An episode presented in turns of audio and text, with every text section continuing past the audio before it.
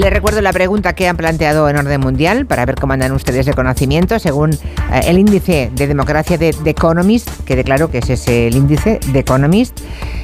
¿Cuál de las siguientes democracias no se considera una plena democracia? Igual están cerquita, ¿eh? No decimos que nadie dice que sea una dictadura, sino que en la puntuación hay algo que no les hace estar en la democracia plena. Y los tres países que proponían son Uruguay, Portugal y Costa Rica. Bien, en Twitter ya pueden votar, ¿eh? De momento gana por goleada Costa Rica, casi un 63% de los que han votado. Bueno, vayan pensando, a ver qué, qué más si se mueve o no esa clasificación. El menos votado creo que es Portugal, la primera Costa Rica, el segundo Uruguay. Vamos a ver de aquí a las 5 qué pasa. ¿Qué habéis aprendido esta semana de política internacional? Pues yo, Julia, he aprendido en una página web muy buena de tema de internacional que se llama El Orden Mundial, que además hemos sacado...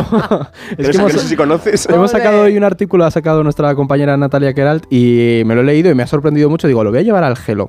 Que en las cárceles israelíes hay una red de tráfico de esperma de palestinos porque se tienen prohibido, eh, muchos de ellos, tener relaciones, bueno, prácticamente todos, plan, tener relaciones con, con, sus mujeres, el gobierno israelí se lo prohíbe, entonces se ha establecido una red de tráfico de esperma para sacar el esperma de esos presos y llevarlo a clínicas de reproducción y congelarlos para posteriormente poder inseminar a sus mujeres, sus esposas que están fuera de, de la cárcel y así continuar con la estirpe de los palestinos y con, con la lucha por, por, la libertad del pueblo palestino. Y a esos niños se les conoce como embajadores de la libertad, a los que han nacido fruto de toda esa red de tráfico de esperma. El tema es muy bueno y la verdad es que es una historia muy, muy interesante. Pero, que, pero esos, eh, esos jóvenes que están ahora mismo en la cárcel saldrán en algún momento, pero no, tienen cadena perpetua. Claro, pero muchos de ellos les ponen unas condenas tan largas que ya, salen y son infértiles. Algunos también están en, en, prisión permanente.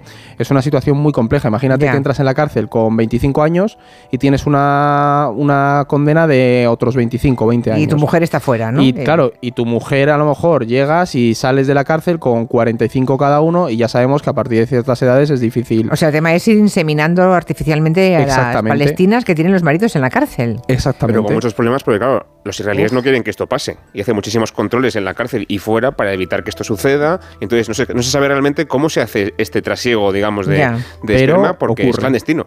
Pero bueno, ahí está. Madre mía. ¿Y, tú, Blas, qué has aprendido? Yo he aprendido una curiosidad del, rey de Bulgaria, Simeón II, y me diréis, ¿por qué? Bueno, pues este señor parece ser, por lo que yo he leído, que es la única persona que ha sido rey y luego primer ministro electo de su propio país siendo una república. Y me explico. No sé si a lo mejor alguien se acuerda de este caso. Eh, él fue rey en los años 40, llegó al, trono eh, a los 6 años, en el año 43, en plena Segunda Guerra Mundial. Fue derrocado cuando llegó el comunismo en el 46, entonces estableció la república. Pero después de la caída del comunismo, en los 90, él volvió a su país del exilio montó un partido político, se presentó a las elecciones y ganó como primer ministro de la República. Entonces es el único caso que yo conozco de un monarca que deja de ser monarca y luego gana las elecciones como, como político en un país republicano. Me acuerdo perfectamente de esta historia, de Simeón II de A mí me, ha parecido muy sorprendente. sí, es un tema generacional, pero yo creo que entre los oyentes también habrá muchísimos que, que recuerdan a ese rey que ganó unas elecciones. Eso realmente sí es curioso. Que además sigue vivo, sí es curioso. y es el único caso, junto con el Dalai Lama, mm. de, jefe de Estado que estaba entonces en el poder en la Segunda Guerra Mundial y que sigue todavía vivo. Porque eran los dos muy niños cuando, cuando estalló la Segunda Guerra Mundial y siguen todavía eh, con mm. vida. Bueno, tenemos un oyente, Patricia Espinosa, que en Twitter preguntó... Em, bueno, os pidió que hablarais del veto al diésel ruso, porque Patricia tenía miedo que esto nos fuera a afectar mucho y si iba a subir mucho el precio del diésel en España. ¿Qué sabemos de esto? Pues que es una buena pregunta, Julia, porque este domingo entra en vigor el veto de la Unión Europea a la, importación de, productos eh, derivados del petróleo, entre ellos el diésel ruso. Y es verdad que no nos vamos a quedar sin diésel, Julia, pero van a subir los precios. Del diésel, ¿eh? Sí, del diésel, porque al contrario que lo que pasaba con el gas, Rusia es eh, el la principal fuente de diésel para la Unión Europea. De hecho, es el 50% del diésel que importamos proviene de Rusia. ¿Qué ocurre? Que con este embargo se pretende dañar en parte esas packs de sanciones a la economía rusa, pero la Unión Europea tiene un problema serio porque no hay un mercado internacional tan grande donde encontrar ese diésel. Es verdad. Quisieran castigar a Rusia, pero no pueden. Claro, o sea, van a poder porque se dañará un poco la economía rusa, pero al final también es un poco, digamos, no es tanto un tiro en el pie, pero nos va a costar costar encontrarlo, los precios van a subir porque el mercado es muy competitivo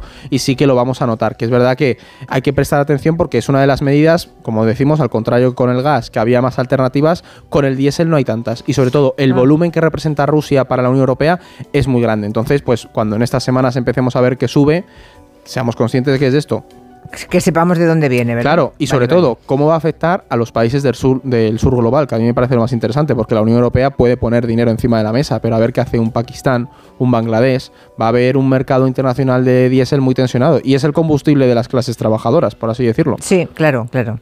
Efectivamente, ese es el tema. Y de la industria también, de la agricultura muchas veces. La calefacción. Así que prepárense los mm. que usan diésel. Yo tengo un coche diésel, Julia. Ya, Estoy aquí pues, santiguando. Ya, ya, pues... Mm, Una bici. Vienen malos tiempos, sí, sí, vienen bicis.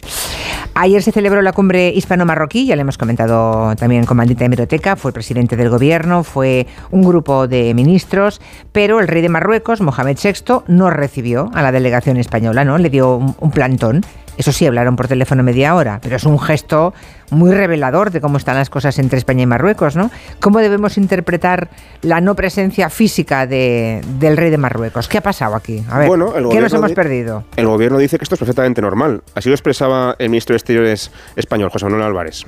La llamada de teléfono se había pactado previamente y estaba prevista, lo que demuestra esa llamada de teléfono previa a la reunión de alto nivel, que insisto, es una reunión entre dos gobiernos encabezados por el presidente del gobierno marroquí. la reunión de alto nivel no participa ni ha participado nunca el rey de Marruecos. Es entre dos gobiernos con sus jefes de gobierno. Lo que sí es nuevo es esa implicación previa y personal del rey de Marruecos en la relación entre España y Marruecos, Claro, según Álvarez es lo más normal que no vea mm, la explicación que da es verosímil. Lo que, lo que ocurre es que no acabamos de creer, ¿no? Que no haya algún castigo por parte del rey de Marruecos. Y que además, Julio, no es tan normal. Álvarez dice una cosa que yo creo que no es tan cierta. Realmente lo que ocurre con las reuniones de alto nivel es que por lo general es verdad que se reúnen los dos gobiernos, pero, pero lo cierto es que Marruecos quien gobierna realmente es el rey, no es el gobierno, ¿no? Y es tradicional que después de esa reunión de alto nivel, el presidente español, esto viene desde, desde, desde González y después también los demás presidentes se reúnan con el, con el rey de Marruecos. ¿no? Es una cosa que se ha hecho, creo que siempre o casi siempre. ¿no? Así que esto no es, no es tan normal en, en, absoluto. También es verdad, por cierto, que esta reunión se lleva sin celebrar desde hace ocho años y se supone que tenía que hacerse anualmente. O sea que ahí también hay un, hay un gesto extra un poco de cómo o sea, Rajoy nunca fue a Marruecos? Nunca hubo una reunión de alto nivel ah, de este estilo con varios ministros implicados eh, en este formato. Claro, eso es. Entonces, eh, las dos cosas, la, llamada, la falta, la ausencia de Mohamed VI en Marruecos en esta reunión y el hecho de que esta sea la primera en ocho años ya dan a entender que las cosas no han estado tan bien hasta ahora y tampoco lo están tan bien ahora mismo. ¿no? Y, el contexto, mm. uy, perdona Julia, eh, el contexto simplemente por comentar que recordemos que hace dos semanas el Parlamento Europeo votó una resolución muy importante criticando a Marruecos por su tratamiento de los derechos humanos y en concreto exigiendo la liberación de periodistas encarcelados por hacer su trabajo en Marruecos.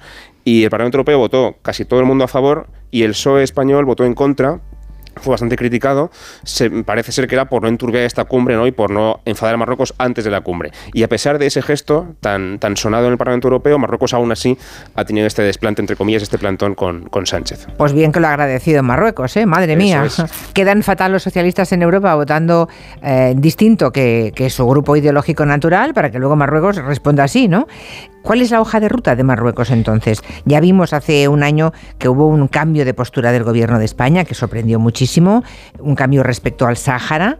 Eh, eso gustó a Rabat, parecía que estaba todo engrasado, pero obviamente no es así. ¿Qué está pasando? Eso, Julia, es algo que yo creo que hemos comentado alguna vez, además yo creo que ha sido con, Blas también, la importancia que, tiene para, para España, para el Estado español y los ciudadanos también, entender la visión en largo plazo que tiene Marruecos de las relaciones con, con España porque Marruecos sabe claramente qué quiere conseguir con estas relaciones, ¿no? ya lo vimos, lo que tú señalabas, con ese reconocimiento español de, la autonomía del Sáhara, de la, vía marroquí, ¿no? Que para Marruecos tuvo mucha importancia y de hecho ayer el primer ministro marroquí hizo una referencia explícita a eso, al, al giro que había dado España. El objetivo es claro, Julia. Primero es conseguir el control del Sáhara Occidental. Esa es como la primera. Y luego vendrán posteriormente pues otros temas como las disputas por aguas territoriales con España, en las que al final vamos a tener de nuevo otra confrontación porque Marruecos se mueve mucho por ese irredentismo marroquí, esa idea de conseguir el Gran Marruecos y pasa por, a la vez que adquieres el Sahara, las aguas territoriales que, que le corresponden. Y es muy importante tener eso claro porque al final es lo que vertebra la relación que desde Rabat se quiere conseguir con España. Pero También, vamos por ejemplo, con Ceuta y Melilla. sí, Ceuta y Melilla, el eterno tema, en el, en el, irredentismo y el nacionalismo marroquí son enclaves que, que están en el punto de mira, sí. Pero vamos, que la cumbre finalmente se ha, se ha, hecho y debe ser la señal de que las relaciones entre Marruecos y España se calman, ¿no? En principio hubo muchísimo ruido, pero mm, ahí están. Bueno, de hecho, también lo decía el, primer ministro marroquí, que gracias a, este, a esta nueva mm, gira y esta nueva reunión que, han tenido con Sánchez, habría una nueva fase, digamos, de la relación para bien, ¿no? Estaba mucho mejor ahora que estaban hace un par de años cuando se acogió aquí en España al líder del Polisario y dimitió la ministra de Exteriores española, o sea, hubo mucho más lío y ahora está mucho mejor. El problema es que esa relación se asienta y se engrasa en buena medida porque España cede en cosas. Cede en lo del Sáhara, cedió también con la votación en el Parlamento Europeo, eh, y entonces no tiene pinta de que Marruecos vaya a dejar de pedir cosas si nosotros cedemos, ¿no? La estrategia que tenemos es siempre echar hacia atrás y entonces ellos no dejan de pedir cosas, ¿no? Así que lo que, lo que parece es que en algún momento, pues después de esto vendrá otra cosa, pero la relación se engrasa gracias a eso y no a pesar de eso. Claro, y a las cesiones, pero claro, es que cuando cedes una vez, ¿cuántas más tendrás que hacer? Esa, esa, es la clave, que, que, muchos expertos en, en cuestiones de seguridad del flanco sur señalan mucho, que al final son eh, España ha cedido en eso, pero no ha conseguido a nada a cambio ningún tipo de seguridad de que no se va a producir de nuevo ese tipo de chantajes a los que estamos acostumbrados, pues como de repente una ola masiva de saltos en, las vallas en Ceuta y Melilla. O por ejemplo... O una llegada masiva de pateras. ¿no? Claro, la política migratoria de Marruecos, claro que nos importa. A cualquier gobierno eh, lo que más teme es que de pronto... Claro lleguen a costas españolas miles de, de, personas que huyen de África, ¿no? Julia, eso que has dicho tú es súper importante a cualquier gobierno. Y eso es algo que esto tiene que ser una política de Estado el tener una, visión mm, bien perfilada de las relaciones que se tienen que tener con Marruecos. Por eso mm. cuando se ven esos eh, rifirrafes entre los partidos de oposición, eso en el fondo daña toda esa visión de, Estado que habría que tener con un vecino tan particular, por así decirlo, le voy a poner este adjetivo, como, es Marruecos. Sí, sí, es la política migratoria. Eh, eso es lo que asusta a todos los gobiernos en España, ¿no? Que mm, no tener contento a Marruecos implica la amenaza de que le, no solamente les dejen salir y no controlen las fronteras, sino que les empujen a venir. Y a ver el Qatar Gate, ¿qué pasa con eso? Porque nos hemos olvidado de ese tema, pero es verdad, el, Qatar, Gate es, grave, ¿no? o sea, todavía no ha salido todo, nos referimos al juego los canarios sucio. están cantando. Estamos hablando del juego sucio para conseguir los Juegos Olímpicos en Qatar, donde también estaba implicado parece que Marruecos. ¿Y creéis que aún va a salir más cosa Es que se supone, claro, la investigación en torno al Parlamento Europeo y a la corrupción que hay en esa institución eh, salió todo por el tema de Qatar, pero en realidad donde más chicha hay es con Marruecos. Y aún no ha salido todo lo que tenemos que, conocer de ese tema. Entonces, cuando salgan esas cosas, igual habrá políticos europeos implicados en esa relación con Marruecos y va a haber más polémica todavía en esta, en esta historia. Ya. Bueno, vamos ahora a cambiar de tercio, vamos a mirar a Oriente Próximo, vamos a Palestina. Desde hace unas semanas hay mucha tensión, seguro que los oyentes lo han visto eh, en todas partes. En eh, la tele hemos visto imágenes tremendas, tensión entre Israel y las autoridades palestinas. Va creciendo, creciendo. Hay cada día una, una nueva escalada, enfrentamientos, ataques.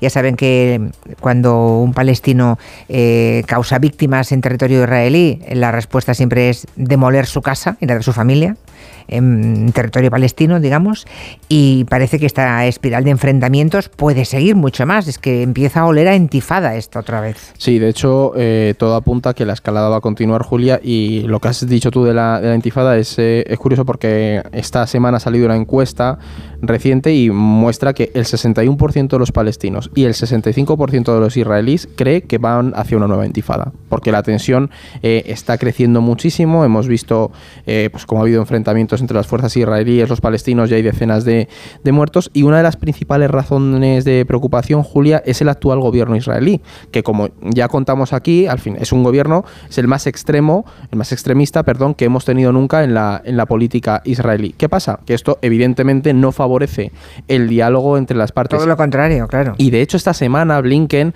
ha estado, el estadounidense ha estado eh, reunido con tanto con israelíes como con palestinos y no parece que esta visita, es decir, que ha ido el representante de Estados Unidos allí a reunirse con ellos y no parece que vaya a traer la calma. Y aquí hay algo muy particular, Julia, que creo que también conviene señalar, y es que Netanyahu se está empezando a dar cuenta de que pactar con la derecha fascista israelí no es tan ventajoso como él pensaba. ¿Por qué? Porque la retórica de los socios de gobierno está escalando muchísimo, Julia. Es que eh, Ben Gadir, el, uno de los principales radicales del gobierno israelí, se fue a la manifestación gritando muerta a los terroristas palestinos, muerta a los terroristas palestinos tras los enfrentamientos de, del otro día, ¿no? Y a esto, Julia, al final, pues súmale el encarecimiento de los precios de los alimentos, el encarecimiento de la energía también en la, en la zona de Palestina, la tensión creciente con Irán, porque se está, hoy de hecho Irán ha acusado oficialmente a Israel de los ataques que vimos el otro día, e Irán también va a intentar aprovecharse un poco de todas estas tensiones. Así que vamos en definitiva hacia una escalada, Julia. Sí. Estamos en una escalada, está clarísimo. Sí. Volvamos suelo europeo, que no de la Unión Europea, me refiero a Reino Unido,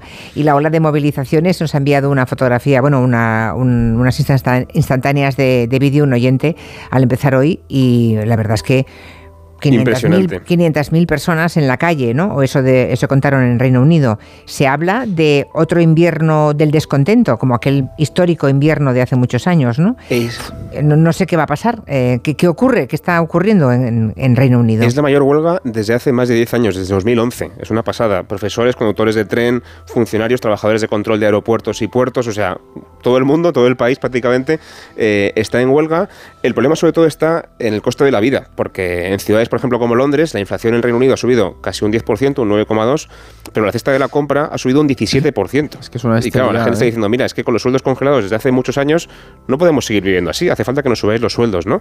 Eh, El tema es aquí a ver quién aguanta más, porque obviamente el poder siempre tiene mecanismos, siempre los tiene, que los puede engrasar para conseguir que toda la opinión pública se ponga en contra de los manifestantes. Si consiguen eso, los manifestantes han perdido, es evidente. Y es lo que busca el gobierno precisamente. Ya. Han hecho, eh, digamos, algún anuncio de subir sueldos, pero es una subida menor de la que quieren los manifestantes, los huelguistas.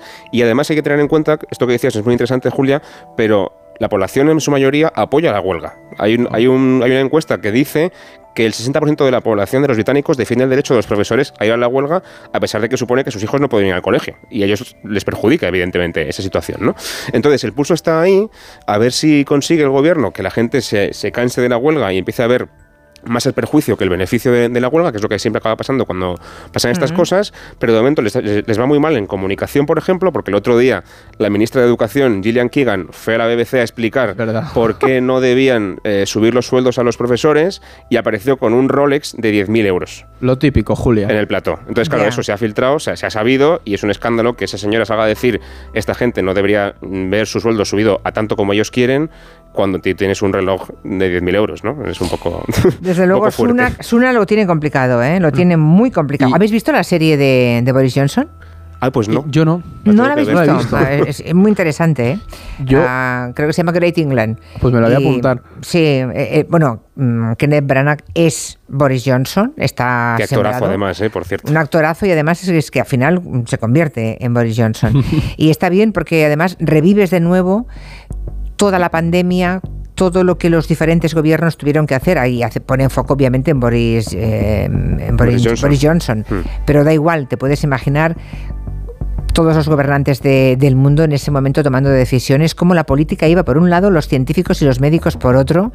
Creo que es muy interesante, muy interesante. Bueno, resolvamos la encuesta que estamos ya acabando. Hoy hemos preguntado cuál de los siguientes tres países no está considerado una democracia plena según el último informe de The Economist. Y había tres, Uruguay, Portugal y Costa Rica. Siempre hay tres en donde escoger. Y déjame que abra, que no lo tengo aquí ahora mismo, a ver qué es lo que han dicho los oyentes. ¿Tenéis ahí la vosotros la Lo encuesta? Estoy buscando. Ahí Blas la, está, Blas la está mirando. A Sí. ver, a ver. ¿Estoy, Blas? Perdonad. internet me va fatal. Cosas A ver, directo. un 51% de los oyentes creen que es Costa Rica entre esos tres países el que quizá no tiene la más plena de las democracias. Seguido en un 24,9% de Uruguay y en tercera posición, aunque muy cerca de la segunda, Portugal con un 24,1%. La pregunta es, ¿Costa Rica es el país que no tiene democracia plena o no? Pues no, Julia, es Portugal. Portugal. Portugal. sí. Portugal. Sí, sí. Esto es sorprendente, evidentemente. Hemos jugado un poco con el sesgo de la, de la audiencia. Si la democracia plena para The Economist, en este informe que acaban de publicar hoy, es un 8, de una escala de 0 a 10, Portugal está casi, casi, está en un 7,95. O sea, no es que sea una dictadura No, ni mucho menos. hombre, ni muchísimo menos. Claro, pero puntúa un poquito por debajo en participación política y en cultura política. Por ejemplo, eh, participación electoral, porcentaje de mujeres en el Parlamento, si los ciudadanos creen o no en la democracia y cuánto. Todo ese tipo de cosas son decenas de variables que The Economist tiene en cuenta y luego puntúa cada país con una nota. ¿no? Uruguay está bastante por encima, está en 8,91, o sea, democracia Sí. plena sin ningún problema, y Costa Rica está en un 8,29. Pues está muy También bien, por ¿eh? encima, por cierto, por encima los dos de España, que está en un 8,07, creo recordar. 8,07. Al borde, al borde de la estamos, prueba. Estamos al borde, ¿eh? entonces nuestro país, vale, vale. Portugal, madre Sí. mía, es lo último que hubiera dicho. Bueno, de hecho es lo último que han dicho los oyentes. Esta vez han caído, El ¿eh? 24,1, hemos caído, es que sois muy malos, ¿eh? Pero vamos, también. Estados Unidos, la democracia más antigua del mundo, también es una democracia no plena. O sea que Claro. esto da para mucho análisis. ¿Estados este Unidos? índice. Sí, sí, sí. Bueno, y además no hace falta ni contarlo O sea, demasiado. este índice siempre es polémico, pero bueno, es- viene bien para jugar Es- un poco con la sí. audiencia. Bueno, de Economist, ¿eh? es un índice que, como hemos dado la autoría y quién lo Sí, firma. hay otros como el Democracy Index, hay un montón, sí. pero este es uno de los más conocidos, sí, sí. Si alguien de ustedes quiere hacer llegar una pregunta a Orden Mundial, lo pueden hacer directamente a nosotros o a través de o a ellos mismos en contacto arroba elordenmundial.com. Lo pueden hacer en redes sociales, pueden dejarnos un mensaje en el 638 442 081. En fin, que si quieren comunicarse con ellos, lo tiene muy fácil. Blas Moreno, Eduardo Saldaña, muchas gracias y hasta la semana que viene. tarde. Adiós. Adiós. En Onda Cero, Julia en la Onda, con Julia Otero.